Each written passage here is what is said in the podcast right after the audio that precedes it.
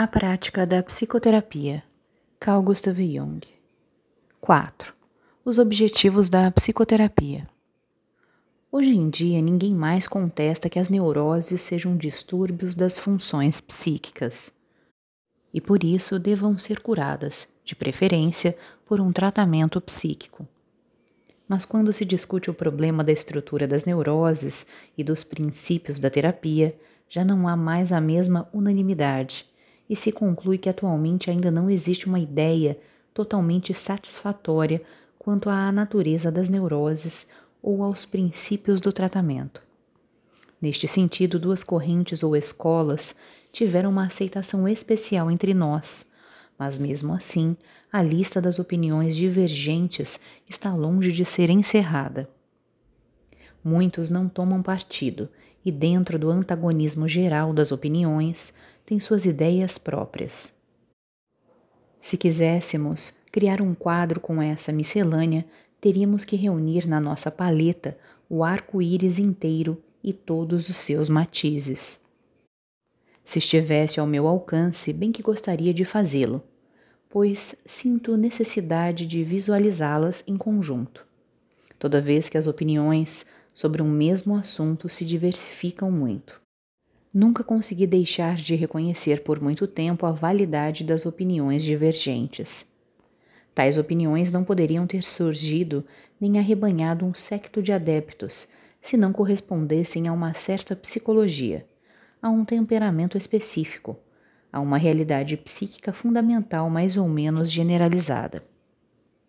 Se excluíssemos sumariamente qualquer uma dessas opiniões, taxando-a de errônea e condenável, estaríamos simplesmente negando a existência do temperamento específico ou da realidade que lhe deram origem. E a estaríamos encarando com equívoco, o que seria violentar o nosso próprio material de experiência.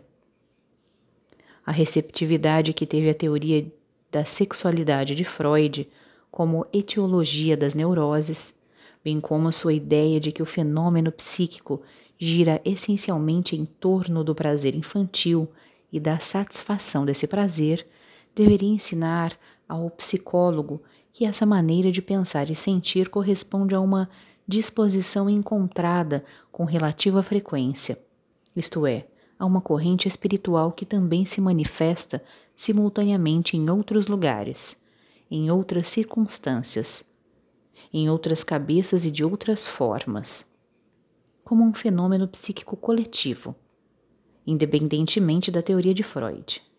Lembro, por outro lado, os trabalhos de Havelock Ellis e August Forer, e os colecionadores da Antropofiteia, nota 2, e por outros experimentos sexuais da época pós-vitoriana nos países anglo-saxões, além da ampla discussão em torno do tema sexual na literatura porventura já iniciada com os realistas franceses.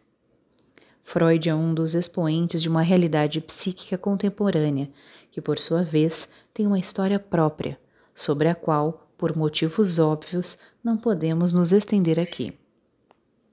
Os aplausos recebidos por Adler e por Freud, tanto deste como do outro lado do oceano, são prova inegável de que a necessidade de autoafirmação baseada na inferioridade, é para um grande número de pessoas uma explicação convincente da causa essencial das neuroses.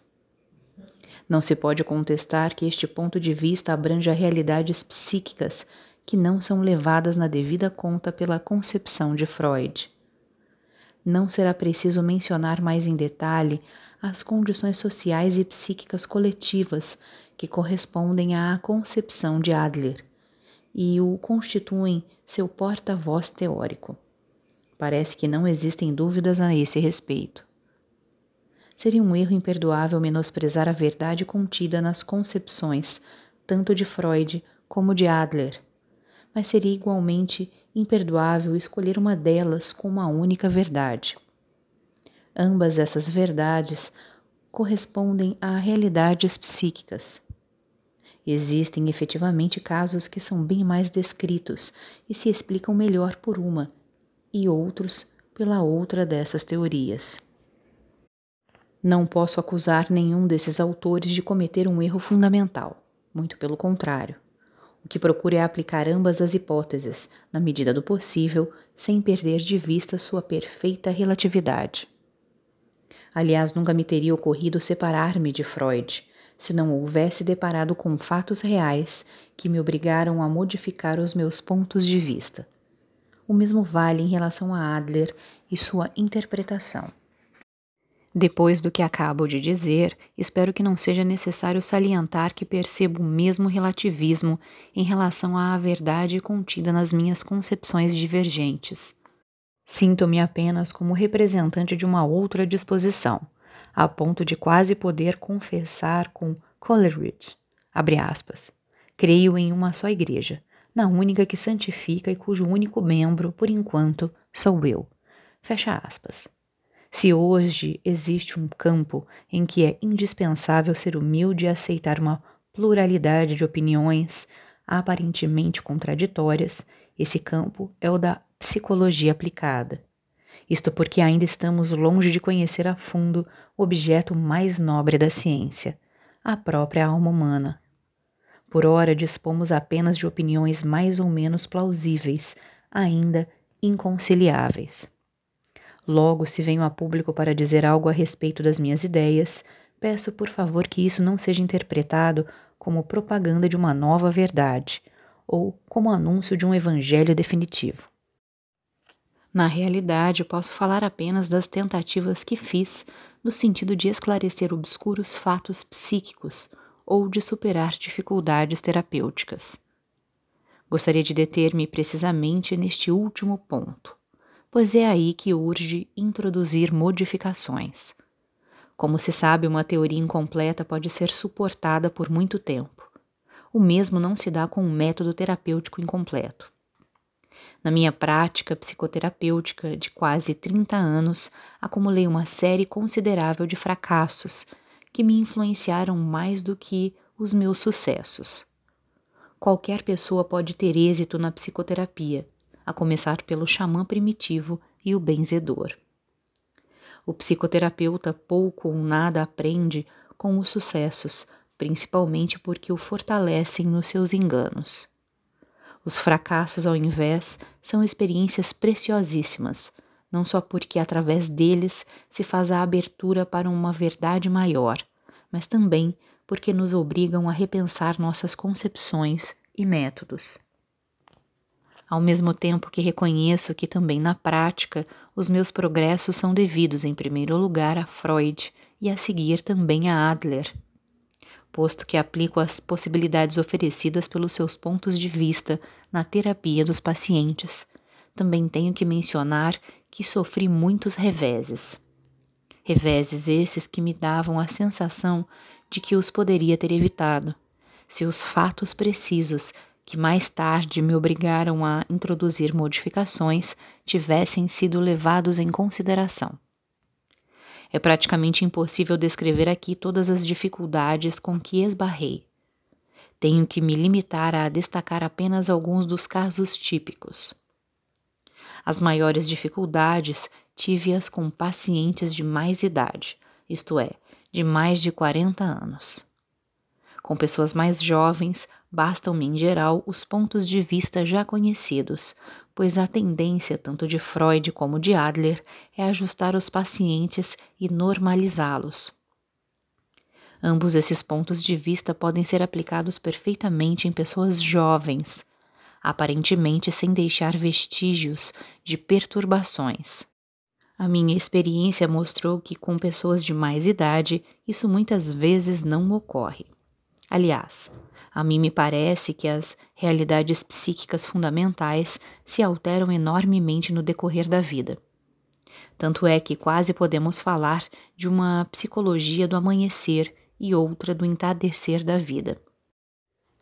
Normalmente, a vida do jovem está sob o signo de uma expressão geral, em vista de uma meta precisa ser atingida. Parece que a sua neurose provém, sobretudo, da hesitação ou do recuo diante do rumo a seguir. Em contrapartida, a vida da pessoa que envelhece está sob o signo da contração das forças, da confirmação do que já foi alcançado e da diminuição da expansão. Sua neurose consiste essencialmente em querer persistir inadequadamente numa atitude juvenil. Assim como o jovem neurótico teme a vida, o velho recua diante da morte. A meta que outrora era normal para o jovem torna-se um obstáculo neurótico para o velho, exatamente com a hesitação do jovem neurótico, que converte a sua dependência dos pais, originariamente normal, numa relação incestuosa, contrária à vida. É natural que a neurose, a resistência, o recalque, a transferência, as ficções, etc., tenham no jovem um significado inverso do que tem no velho apesar da aparente semelhança. Consequentemente, os objetivos da terapia também devem ser modificados. Por isso, a idade do paciente me parece um indicador. Indicium, entre aspas, extremamente importante. Mas na fase juvenil também existem vários indicadores. Indícia. A meu ver, é grande a imprudência de tratar um paciente com as características psicológicas de Adler, ou seja, um fracassado com necessidades infantis de afirmação, pelo sistema de Freud, por exemplo. E, inversamente, também seria um equívoco de gravíssimas consequências impor os pontos de vista de Adler a uma pessoa bem-sucedida na vida, com características psicológicas declaradamente libidinosas. Em caso de dúvida, podemos guiar-nos pelas resistências do paciente. Minha tendência é levar a sério as resistências mais profundas, pelo menos inicialmente. Por mais paradoxal que isso possa parecer, é que tenho a convicção de que o médico não conhece necessariamente melhor do que o paciente a própria condição psíquica, pois a sua constituição também lhe pode ser totalmente inconsciente. Esta humildade do médico é perfeitamente adequada, visto que, por um lado, a psicologia universalmente válida ainda não existe e que, por outro, os temperamentos não são todos conhecidos. Muitos psiquismos são mais ou menos individuais e não se enquadram em nenhum dos esquemas existentes. Sabe-se que reconheço duas atitudes diferentes como fundamentais em matéria de temperamento e que, para tanto, me baseio nas diferenças típicas já apontadas por muitos conhecedores do ser humano, ou seja, a extroversão e a introversão. Esses dois tipos de comportamentos também são por mim considerados indicadores, indícia, essenciais. Tanto quanto o fato de uma determinada função predominar com frequência sobre as demais, Nota número 3. A incrível variedade das vidas individuais realmente exige constantes modificações no tratamento, muitas vezes introduzidas pelo próprio médico de maneira totalmente inconsciente, sem que, em princípio, tenham algo a ver com a teoria que defende. Na questão do temperamento, não posso deixar de mencionar que existem pessoas de postura essencialmente espiritual e outras cuja atitude é essencialmente materialista. Tais atitudes não podem ser tidas como meros comportamentos adquiridos por acaso ou por equívoco. Não raro correspondem a paixões inatas que nenhuma crítica ou poder de persuasão é capaz de extirpar. Até existem casos em que um materialismo manifesto é assim, apenas aparentemente, pois no fundo não é senão a negação de um temperamento religioso. Hoje em dia se acredita mais facilmente ao que parece no caso inverso, muito embora não ocorra com mais frequência do que o primeiro. No meu entender, também convém levar em conta este indicador. Quando usamos a expressão indicadora indicium, até pode parecer que estamos querendo indicar esta ou aquela terapia, como é costume na medicina. Talvez até fosse certo proceder assim. Acontece, porém, que a psicoterapia contemporânea ainda não chegou a esse ponto, razão porque o termo indicador, infelizmente, não significa muito mais do que um alerta para o perigo da unilateralidade. A psique humana é extremamente ambígua. Diante de cada caso particular, é preciso indagar se este comportamento ou aquele traço de caráter é verdadeiro, ou simplesmente uma compensação do seu contrário. Devo confessar que tantas vezes me enganei nesse aspecto, que no caso concreto me abstenho de usar, na medida do possível, o que a teoria preconceitua a respeito da estrutura da neurose e do que o paciente pode e deve fazer, e deixo a pura experiência decidir quanto aos objetivos terapêuticos. Isso talvez possa parecer estranho, pois normalmente se supõe que o terapeuta tem um objetivo.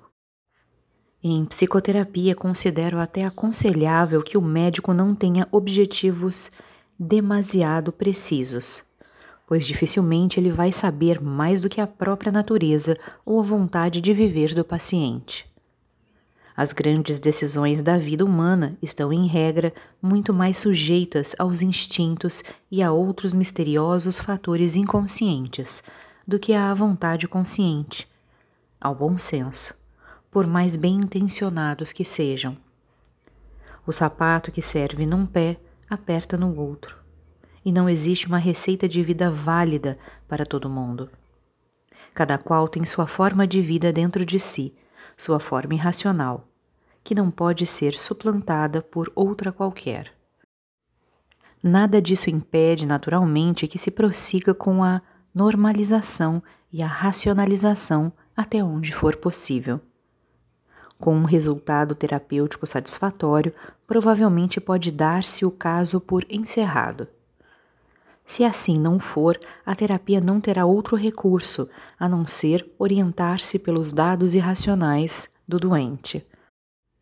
Neste caso, a natureza nos servirá de guia, e a função do médico será muito mais desenvolver os germes criativos existentes dentro do paciente do que propriamente tratá-lo.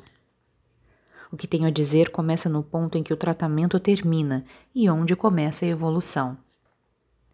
Como se vê, minha contribuição à questão da terapia limita-se, portanto, aos casos em que os resultados obtidos com o tratamento racional não são satisfatórios. O material casuístico que tenho à minha disposição compõe-se de maneira singular. Há uma decidida minoria de casos novos. A maioria deles já se submeteu anteriormente a alguma forma de tratamento psicoterapêutico, com resultados parciais ou negativos. Aproximadamente um terço dos meus clientes nem chega a sofrer de neuroses clinicamente definidas. Estão doentes devido à falta de sentido e conteúdo de suas vidas. Não me oponho a que se chame essa doença de neurose contemporânea generalizada. No mínimo, dois terços dos meus pacientes estão na segunda metade da vida. Essa clientela singular demonstra uma resistência especial aos métodos racionais de tratamento. De certo, porque em geral se trata de indivíduos socialmente bem ajustados, muitas vezes altamente capacitados, para os quais a normalização não tem o menor sentido. No que diz respeito às pessoas que chamamos de normais, tenho menos condições ainda de oferecer-lhes uma filosofia de vida pronta. Na maioria dos meus clientes, os recursos do consciente estão esgotados. A expressão inglesa atual, I am stuck, estou encalhado, define bem o seu estado. É este fato, sobretudo, que me obriga a sair em busca de alternativas desconhecidas. Há perguntas como: qual é seu conselho? O que devo fazer? Não sei responder, pois nem eu mesmo sei. Só sei de uma coisa: é que quando o meu consciente encalha por não encontrar saídas viáveis, minha alma inconsciente vai reagir a esta estagnação insuportável. Esse ficar estagnado é um processo psíquico. No decurso da evolução da humanidade, esse fato repetiu-se incontáveis vezes e até se tornou tema de inúmeros contos e mitos, como os que falam da chave mágica para abrir um portão trancado. Ou então de um animal prestativo que vem ajudar alguém a encontrar o caminho oculto. Em outras palavras, ficar estagnado é um episódio típico que também deve ter dado origem a reações e compensações típicas no decorrer dos tempos. Por isso é provável que algo de semelhante ocorra nas reações do inconsciente, como nos sonhos, por exemplo. Nestes casos, o que viso em primeiro lugar são os sonhos. Não o faço por teimosia, por querer resolver as coisas por meio dos sonhos, custe o que custar, ou por ter uma teoria misteriosa a respeito do sonho, que predetermina o que deve acontecer, mas simplesmente porque não tenho outra saída. Não sei a que mais recorrer, por isso é que tento encontrar uma pista nos sonhos. Estes dão ensejo à imaginação, que tem que ser indício de alguma coisa. Isso já é mais do que nada. Não possuo uma teoria do sonho. Nem sei como se formam os sonhos. Nem tenho certeza se meu modo de lidar com os sonhos realmente merece o nome de método. Faço meus todos os preconceitos contra a interpretação dos sonhos como sendo a quintessência de toda incerteza e arbitrariedade. Mas por outro lado, sei que quase sempre dá bons resultados fazer uma meditação verdadeira e profunda sobre o sonho. Isto é, quando o carregamos dentro de nós por muito tempo. Evidentemente, esses resultados não são científicos. Não se prestam ao exibicionismo, nem permitem que sejam racionalizados. Mas na prática é um aviso importante, que indica ao paciente em que direção aponta o inconsciente. Não posso deter-me na questão de saber se os resultados da meditação sobre o sonho são seguros ou cientificamente comprováveis. Se isso me preocupasse, estaria perseguindo um objetivo secundário, autoerótico. Devo contentar-me simplesmente com o fato de que ele significa algo para o paciente e faz fluir a sua vida. O único critério que posso admitir, portanto, é que o meu esforço seja eficaz. Meu hobby científico, ou seja, a vontade de entender sempre porque ele é eficaz, tem que ser relegado às minhas horas de lazer. Os conteúdos dos sonhos iniciais, isto é, dos sonhos que se tem no início deste tipo de empreendimento, são infinitamente diversificados. No princípio, os sonhos voltam-se frequentemente para o passado e lembram coisas esquecidas e perdidas. Muitas vezes essas estagnações, acompanhadas de desorientação, ocorrem quando a vida se tornou unilateral. Nesses pacientes pode ocorrer subitamente uma perda de libido. Toda atividade exercida até então perde o interesse e se torna sem sentido. De repente, suas metas perdem todos os atrativos, o que em algumas pessoas pode ser um estado apenas passageiro pode tornar-se crônico em outras. Em muitos desses casos, sucede que as oportunidades de um desenvolvimento da personalidade, diverso do que se deu na realidade, ficaram soterradas num ponto qualquer do passado e ninguém sabe disso, nem o próprio paciente. O sonho, porém, pode levantar pistas. Em outros casos, o sonho pode referir-se a realidades do presente que o consciente nunca admitiu como sendo problemáticas ou conflitantes, como, por exemplo, o casamento, a posição social, etc. Essas pistas oferecidas pelos sonhos iniciais, a que aludimos há pouco, ainda estão dentro do âmbito do racional. Provavelmente não me seria difícil torná-los inteligíveis.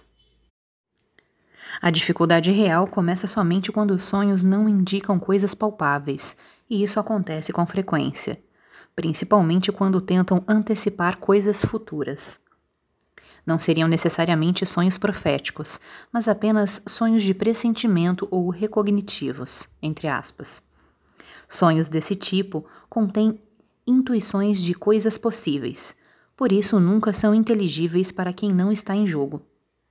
Muitas vezes nem eu consigo ver plausibilidade neles. Por isso costumo dizer ao paciente nesses casos, abre aspas, não acredito, mas vá em frente, siga os rastros. Fecha aspas. Como já ficou dito, o único critério é o efeito estimulante eficaz. Mas isso não quer dizer que tenhamos que entender por que tal estímulo ocorre. Isso vale principalmente para os sonhos de conteúdo metafísico inconsciente, entre aspas, isto é, que contenham analogias mitológicas. Nestes casos, pode-se sonhar com formas bizarras inacreditáveis, desconcertantes até, a princípio. Há de se objetar certamente como é que sei que os sonhos têm algo a ver com uma metafísica inconsciente, entre aspas. Devo confessar que não sei se os sonhos têm realmente esse conteúdo. O que sei a respeito dos sonhos é muito pouco. Vejo apenas a sua eficácia sobre o paciente. Quanto a isso, gostaria de dar um pequeno exemplo. Num longo sonho de um cliente meu, considerado normal, entre aspas, em início de terapia, o fato principal era que a sobrinha, filha de uma irmã, estava doente. Era uma menina de dois anos. Na realidade, pouco tempo antes, sua irmã havia perdido um menino por doença, mas nenhum dos seus outros filhos estava doente. À primeira vista, não havia explicação para o fato de sonhar com a criança doente. E isso porque não devia estar coincidindo com a realidade. As relações entre o sonhador e sua irmã eram distantes. Não havia muita intimidade entre eles. Por esse motivo, meu cliente sentia-se pessoalmente pouco envolvido. Mas subitamente lembrou-se de que dois anos antes tinha começado a estudar ocultismo, tendo descoberto a psicologia na mesma ocasião. Logo, a criança devia ser o seu interesse pelas coisas psíquicas, um pensamento que a mim nunca me poderia ter ocorrido. Sob o aspecto puramente teórico, essa imagem do sonho pode significar tudo ou nada. Pode acontecer que uma coisa ou um fato tenha um significado em si? A única coisa certa é que quem interpreta ou quem dá o significado é sempre o homem. Por ora, isso é essencial para a psicologia. Para o sonhador, a ideia de que o estudo do ocultismo pudesse ser patológico era nova e interessante. De certa forma, causou-lhe um impacto. E é isso que é decisivo. Funciona independentemente do que pensemos ou deixemos de pensar a respeito. Esse pensamento foi recebido como uma crítica e, como tal, propiciou certa mudança de atitude. Essas ligeiras mudanças que nem poderiam ser imaginadas racionalmente é que põem as coisas em andamento e, pelo menos em princípio, a estagnação já está superada. Usando este exemplo num sentido figurado, eu poderia dizer que o sonho achou que os estudos acerca do ocultismo eram patológicos. É neste sentido que posso falar de uma metafísica inconsciente, entre aspas, quando através do seu sonho o sonhador é levado a ter ideias desse tipo. Mas não paro por aqui. Vou mais longe pois não dou a oportunidade de ter inspirações a respeito dos seus sonhos apenas ao paciente. Doa a mim também. Minhas ideias e opiniões também lhe são propostas. Se surtirem efeito pela simples sugestão, tanto melhor, pois, como se sabe, só nos deixamos sugestionar por aquilo que, de alguma forma, já estamos preparados a receber. Nesse jogo de adivinhação, às vezes nos enganamos, mas não tem importância. Na primeira oportunidade, o engano será rejeitado, como um corpo estranho. Não é preciso provar que a minha maneira de interpretar o sonho está correta. Não teria sentido. Mas o que é preciso fazer é procurar, junto com o paciente, o fator eficaz. Quase ia dizendo, a coisa verdadeira. Por isso é de extrema importância para mim ter a maior quantidade de informações possível a respeito da psicologia primitiva, da mitologia, arqueologia e história das religiões comparadas, pois essas áreas me fornecem preciosíssimas analogias que servem para enriquecer as inspirações dos meus pacientes. Juntos poderemos fazer com que as coisas, aparentemente sem sentido, se acerquem da zona rica em significado, favorecendo consideravelmente as ocasiões de se produzir a coisa eficaz. Aliás, para o leigo que já fez o que estava ao seu alcance no nível pessoal e racional, e mesmo assim não conseguiu descobrir qualquer sentido ou satisfação. A oportunidade de poder penetrar na esfera irracional da vida e da experiência vai ter uma importância incalculável. Com isso, também mudará o seu dia a dia normal, que até pode adquirir um novo interesse. Afinal, a maioria das coisas depende muito mais da maneira como a encaramos e não de como são em si. Vale muito mais apenas viver as pequeninas coisas com sentido do que as maiores sem sentido algum. Creio não subestimar o risco deste empreendimento. É como se estivéssemos começando a construir uma ponte em direção ao céu. Poder-se-ia até objetar ironicamente, isso aliás já foi feito muitas vezes, que ao procederem assim, médico e paciente no fundo só estão fantasiando juntos. Essa objeção nem é um contra-argumento, pois acerto o alvo em cheio. O meu esforço consiste justamente em fantasiar junto com o paciente, pois não é pouca importância que dou à fantasia. Em última análise, a fantasia é para mim o poder criativo materno do espírito masculino. No fundo, no fundo, nunca superamos a fantasia. Existem fantasias sem valor, deficientes, doentias, insatisfatórias. Não resta a menor dúvida. Em pouco tempo, qualquer pessoa de mente sadia percebe a esterilidade de tais fantasias no entanto, como é sabido, o erro não invalida a regra. Toda a obra humana é fruto da fantasia criativa.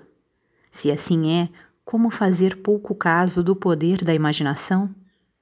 Além disso, normalmente a fantasia não erra, porque a sua ligação com a base instintual humana e animal é por demais profunda e íntima. É surpreendente como ela sempre chega a propósito. O poder da imaginação, com sua atividade criativa, liberta o homem da prisão da sua pequenez, do ser só isso, entre aspas, e o eleva ao estado lúdico. O homem, como diz Schiller, abre aspas, só é totalmente homem quando brinca.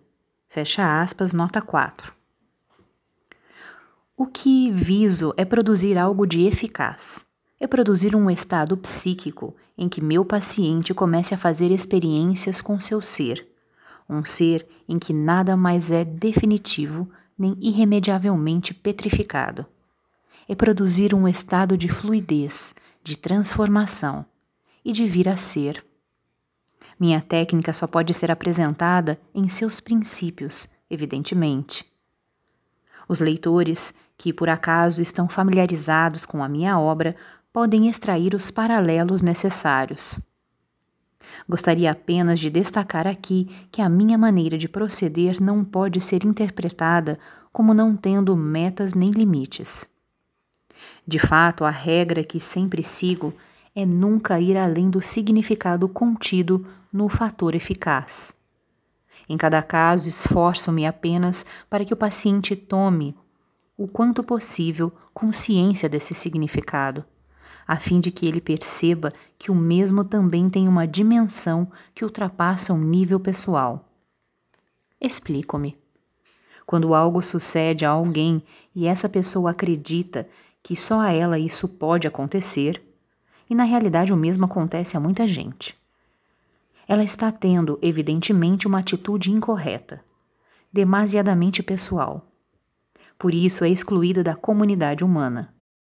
Da mesma forma, é preciso não só ter uma consciência pessoal do momento presente, mas também uma consciência que transcenda o pessoal, cuja alma perceba a continuidade histórica. Por mais abstrato que possa parecer, é uma realidade encontrada na prática que a causa de inúmeras neuroses está principalmente no fato de as necessidades religiosas da alma não serem mais levadas a sério, devido à paixão infantil do entendimento racional. Afinal, o psicólogo dos nossos dias deveria saber que o que importa já não são dogmas e credos, mas sim toda uma atitude religiosa que tem uma função psíquica de incalculável alcance. A continuidade histórica é imprescindível justamente para essa função religiosa. Voltando ao problema da minha técnica, pergunto-me até que ponto posso considerar que Freud contribuiu para a sua elaboração. Em todo caso, aprendi esta técnica a partir do método da livre associação de Freud, e a considero um aperfeiçoamento diretamente decorrente dela. Enquanto o paciente necessitar a minha ajuda para descobrir os momentos eficazes dos seus sonhos e eu tiver que esforçar-me por mostrar-lhe o sentido geral de seus símbolos, ele ainda não saiu do estado psíquico infantil.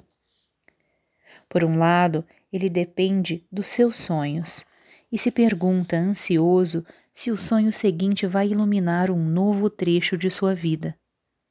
Por outro, depende das minhas ideias a respeito. Se eu as tiver, para que os meus conhecimentos lhe proporcionem outros insights. Logo, seu estado ainda é passivo e pouco propício. Tudo ainda é um tanto inseguro e duvidoso. Porque nem ele nem eu sabemos para onde nos conduz a viagem. Muitas vezes não passa de um tatear nas trevas, nas trevas bíblicas do Egito. Nesse estado, nem se espera uma eficácia maior, pois a incerteza é grande demais. Além disso, corremos frequentemente o perigo de que o tecido que tecemos durante o dia se desmanche durante a noite. O perigo a que me refiro é que nada se construa, no sentido concreto da palavra, isto é, que nada permaneça de pé. Nessas situações, não raro, sobrevém um sonho particularmente colorido ou com estranhas figuras. O paciente então me diz, abre aspas, sabe, se eu fosse pintor, pintaria um quadro desse sonho, fecha aspas. Ou então os sonhos falam de fotografias, de desenhos ou pinturas, de iluminuras ou cinema. Tenho tirado proveito desses avisos, por isso estimulo meus pacientes nessas horas a pintar de verdade o que viram no sonho ou na fantasia. Em geral, objetam que não são pintores. Costumo responder que os pintores hoje em dia também não o são. Que atualmente a arte é totalmente livre e que o que importa não é a perfeição do quadro, mas unicamente o esforço que se faz para pintá-lo. Recentemente pude observar o quanto era verdadeira essa afirmação numa cliente minha, retratista profissional de grande talento. Suas tentativas iniciais foram desajeitadas como as de uma criança, até conseguir pintar do modo que eu lhe sugeria. Era literalmente como se jamais tivesse segurado um pincel na mão. É que a arte de pintar exterior é bem diferente do que pintar de dentro para fora. Assim sendo, muitos dos meus pacientes mais adiantados começam a pintar. Compreendo que as pessoas fiquem profundamente intrigadas com esse diletantismo totalmente inútil. Mas não podemos esquecer que não se trata de pessoas que ainda não tiveram oportunidade de provar sua utilidade social, e sim de pessoas que já não conseguem encontrar sua razão de ser na utilidade social e que se defrontam com a questão mais profunda e mais perigosa do sentido da sua vida individual. Ser uma partícula dentro da massa só tem atrativo e sentido para quem nunca chegou a sê-lo. não para quem já o viveu até o fastio total. O sentido da vida individual e sua importância podem ser negados por aquele que está abaixo do nível normal de ajustamento dentro da sociedade, e será negada sempre por aquele cuja ambição é ser criador de rebanhos. Quem não pertence nem a uma nem a outra dessas categorias, confrontar-se-á, mais cedo ou mais tarde, com esse penoso problema. Ainda que ocasionalmente os meus pacientes produzam obras de grande beleza, boas para serem expostas em mostras de arte moderna, eu as considero totalmente desprovidas de valor artístico, quando medidas pelos padrões da arte verdadeira. É essencial até que não tenham valor, pois, do contrário, meus pacientes poderiam considerar-se artistas, e isso seria fugir totalmente à finalidade do exercício. Não é arte, e aliás, nem deve sê-lo. É bem mais que isso. É algo bem diverso do que simplesmente arte. Trata-se da eficácia da vida sobre o próprio paciente. Aquilo que, do ponto de vista social, não é valorizado, passa a ocupar aqui o primeiro plano, isto é, o sentido da vida individual, que faz com que o paciente se esforce por traduzir o indizível em formas visíveis. Desajeitadamente, como uma criança. Mas afinal, por que razão leva os pacientes a se experimentar por meio de um pincel, de um lápis, de uma pena, quando atingem um certo estágio em sua evolução? Antes de mais nada, o que interessa é que se produza um efeito. No estágio psicológico infantil acima descrito, o paciente permanece passivo. Nesta fase, passa a ser ativo passa a representar coisas que antes só via passivamente, e dessa maneira elas se transformam em um ato seu. Não se limita a falar do assunto, também o executa. Psicologicamente, isso faz uma diferença incalculável. Uma conversa interessante com um terapeuta, algumas vezes por semana, mas com resultados que de alguma forma ficam no ar é totalmente diferente do que ficar horas a fio, às voltas com obstinados pincéis e tintas, para produzir algo, que à primeira vista parece não ter o menor sentido. Se para o paciente esse pintar realmente não tivesse sentido, o esforço exigido lhe repugnaria tanto, que dificilmente o convenceríamos a pegar no pincel uma segunda vez mas é porque a sua fantasia não lhe parece totalmente desprovida de sentido, que ao ativá-la, o efeito se acentua. Além disso, a execução material do quadro obriga-o a contemplar cuidadosa e constantemente todos os seus detalhes. Isso faz com que o efeito seja plenamente desenvolvido. Desse modo, introduz-se na fantasia um momento de realidade, o que lhe confere um peso maior e, consequentemente, lhe aumenta o efeito. A pintura de quadros pelo próprio paciente produz efeitos incontestáveis, embora esses efeitos sejam difíceis de descrever. Basta, por exemplo, que um paciente perceba que, por diversas vezes, o fato de pintar um quadro o liberta de um estado psíquico deplorável para que ele lance mão desse recurso cada vez que seu estado piora. O valor dessa descoberta é inestimável, pois é o primeiro passo para a independência, a passagem para o estado psicológico adulto. Usando esse método, se me for permitido usar este termo, o paciente pode tornar-se independente em sua criatividade. Já não depende dos sonhos, nem dos conhecimentos do médico, pois ao pintar-se a si mesmo, digamos assim, ele está se plasmando. O que pinta são fantasias ativas, aquilo que está mobilizado dentro de si. E o que está mobilizado é ele mesmo, mas já não mais no sentido equivocado anterior, quando considerava que o seu eu pessoal e o seu self eram uma e a mesma coisa. Agora há um sentido novo, que antes lhe era desconhecido. Seu eu aparece como objeto daquilo que está atuando dentro dele. Numa série interminável de quadros, o paciente esforça-se por representar exaustivamente o que sente mobilizado dentro de si, para descobrir finalmente que é o eterno desconhecido, o eternamente outro, o fundo mais fundo da nossa alma. Não me é possível dizer quais os pontos de vista e os valores que são assim modificados, nem como o centro de gravitação da personalidade é deslocado. É como se a Terra tivesse descoberto que o Sol é o centro das trajetórias dos planetas e do seu próprio percurso. Mas então, já não sabíamos essas coisas há muito tempo? Acredito que sim. Mas quando sei alguma coisa, o outro dentro de mim está longe de sabê-lo, pois na realidade vivo como se não o soubesse.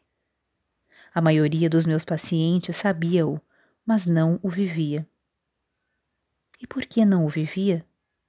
Certamente pelo mesmo motivo que faz com que todos nós vivamos a partir do eu. É esta a razão por que superestimamos o consciente. Para o jovem que ainda não se ajustou e nem obteve sucesso na vida, é extremamente importante formar o seu eu consciente da maneira mais eficaz possível, isto é, educar a sua vontade. A não ser que seja um gênio, ele nem deve acreditar que algo esteja atuando dentro dele que não se identifique com a sua vontade. Ele tem que se sentir um ser volitivo. Convém até que desvalorize as outras coisas dentro de si, ou que as considere dependentes de sua vontade, pois sem essa ilusão provavelmente não conseguiria ajustar-se socialmente. Mas as coisas mudam quando o homem entra na segunda metade da vida. Aí ele já não tem necessidade de educar sua vontade consciente, mas precisa da experiência do seu próprio ser para entender o sentido da sua vida individual.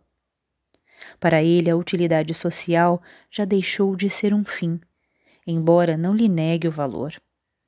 Sente sua atividade criadora, cuja inutilidade social lhe parece evidente, como um trabalho que lhe é benéfico. Sua atividade também vai libertá-lo progressivamente da dependência doentia com isso, vai adquirindo firmeza interior e renovando sua autoconfiança. Estas últimas conquistas, por sua vez, vão reverter em novos benefícios para a vida social do paciente. Pois uma pessoa interiormente segura e autoconfiante está mais bem preparada para suas funções sociais do que alguém que não está bem com o seu inconsciente. Evitei ao máximo a teoria propositadamente, para que a minha conferência não se tornasse pesada. Por isso deixei diversos pontos obscuros, sem explicação. No entanto, para que os quadros produzidos pelos meus pacientes se tornem inteligíveis, sou obrigado a me deter em certos conceitos teóricos. Todos esses quadros têm um caráter marcadamente simbólico e primitivo o que se manifesta tanto através do desenho quanto da cor. Em geral, as cores são de uma intensidade selvagem e frequentemente se nota um inconfundível arcaísmo. Estas características indicam a natureza das forças criativas subjacentes. Trata-se de tendências irracionais, simbólicas, de caráter histórico ou arcaico tão definido que não é difícil traçar o seu paralelo com formações semelhantes na arqueologia e na história das religiões comparadas. Assim sendo, é lícito supor que os nossos trabalhos pictóricos provenham principalmente das regiões da psique, que designei como inconsciente coletivo. Entendo por esta expressão um funcionamento psíquico inconsciente, genérico, humano, que está na origem não só das nossas representações simbólicas modernas, mas também de todos os produtos análogos do passado da humanidade. Tais imagens brotam de uma necessidade natural, e esta, por sua vez, é por elas satisfeita. É como se a psique, ao remontar ao estado primitivo, se exprimisse nessas imagens, e assim obtivesse uma possibilidade de funcionar em conjunto com o nosso consciente, que é de natureza diferente, e isso eliminasse, ou melhor, satisfizesse as exigências da psique que perturbam o consciente. Devo acrescentar, contudo, que a atividade meramente pictórica em si não basta. Além dessas representações, é necessário compreender intelectual e emocionalmente as imagens, a fim de integrá-las ao consciente, não só racional, mas também moralmente. Elas também têm que ser submetidas a um trabalho de interpretação sintética. Apesar de ter percorrido esse caminho com muitos pacientes, individualmente, até agora ainda não consegui esclarecer e publicar o processo em todas as suas particularidades. Nota número 5. Por enquanto, isso só foi feito parcialmente. O terreno que pisamos é totalmente inexplorado, e o que importa em primeiro lugar é adquirir suficiente experiência. Por motivos extremamente sérios, quero evitar, por se tratar deste campo precisamente, toda conclusão precipitada. Está em jogo um processo vital, extraconsciente da alma, que aqui temos a oportunidade de observar indiretamente. Ainda não sabemos até que desconhecidas profundezas o nosso olhar pode penetrar nesse processo. Como dei a entender há pouco, parece que se trata de uma espécie de procura do centro. Muitas imagens decisivas, percebidas como tais principalmente pelo próprio paciente, apontam nessa direção. Nesse processo da procura do centro, parece que o que chamamos de eu ocupa uma posição periférica. Ao que parece, essa mudança é provocada pelo afloramento da parte histórica da alma. Por ora, a finalidade desse fenômeno permanece obscura. A única coisa que podemos constatar é seu notável efeito sobre a personalidade consciente. O fato de essa mudança intensificar a sensação de vida e manter a sua fluidez deve levar-nos a concluir que uma função toda especial lhe é inerente poderíamos falar de uma nova ilusão. Mas o que é ilusão? De que pontos de vista nos permitem definir algo como ilusório? Será que existe algo dentro da alma que possa ser chamado de ilusão? Quem sabe se essa ilusão é para a alma a forma mais importante e indispensável de vida, como o oxigênio para o organismo? Aquilo que chamamos de ilusão, entre aspas, é talvez uma realidade psíquica de suprema importância. A alma provavelmente não se importa com as nossas categorias da realidade. Parece que para ela é real tudo o que antes de mais nada é eficaz. Quem quiser sondar a alma não pode confundi-la com o seu consciente senão acabará ocultando o objeto da pesquisa a seus próprios olhos. Muito pelo contrário, ainda temos que descobrir o quanto a alma difere do consciente para sermos capazes de reconhecê-la. Logo, a coisa mais provável é que é para ela realidade o que nós chamamos de ilusão. E, portanto, nada seria mais incomensurável do que medir a realidade anímica pelos nossos padrões conscientes. Para o psicólogo, nada há de mais estúpido do que o ponto de vista do missionário que declara ilusórios os deuses dos pobres pagãos.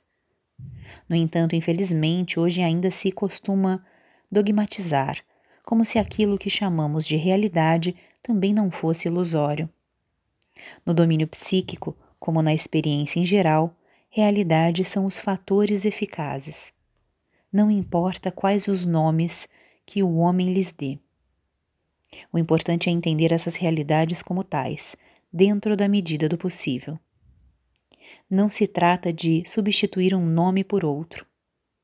Assim sendo, o espírito não deixa de ser espírito para a alma, ainda que o chamemos de sexualidade. Repito, esses nomes e mudanças de nomes nada têm a ver com a essência do processo descrito. Como todo o estar aí, Zainden, ele não se esgota nos conceitos racionais do consciente. Por conseguinte, os meus pacientes têm razão quando preferem as imagens e as interpretações simbólicas como o que há de mais adequado e eficaz. É isso mais ou menos o que tinha a apresentar numa exposição como esta, sobre as linhas gerais dos conceitos e intenções da minha terapia. Dou-me por satisfeito se pôde servir de estímulo. Apenas de estímulo.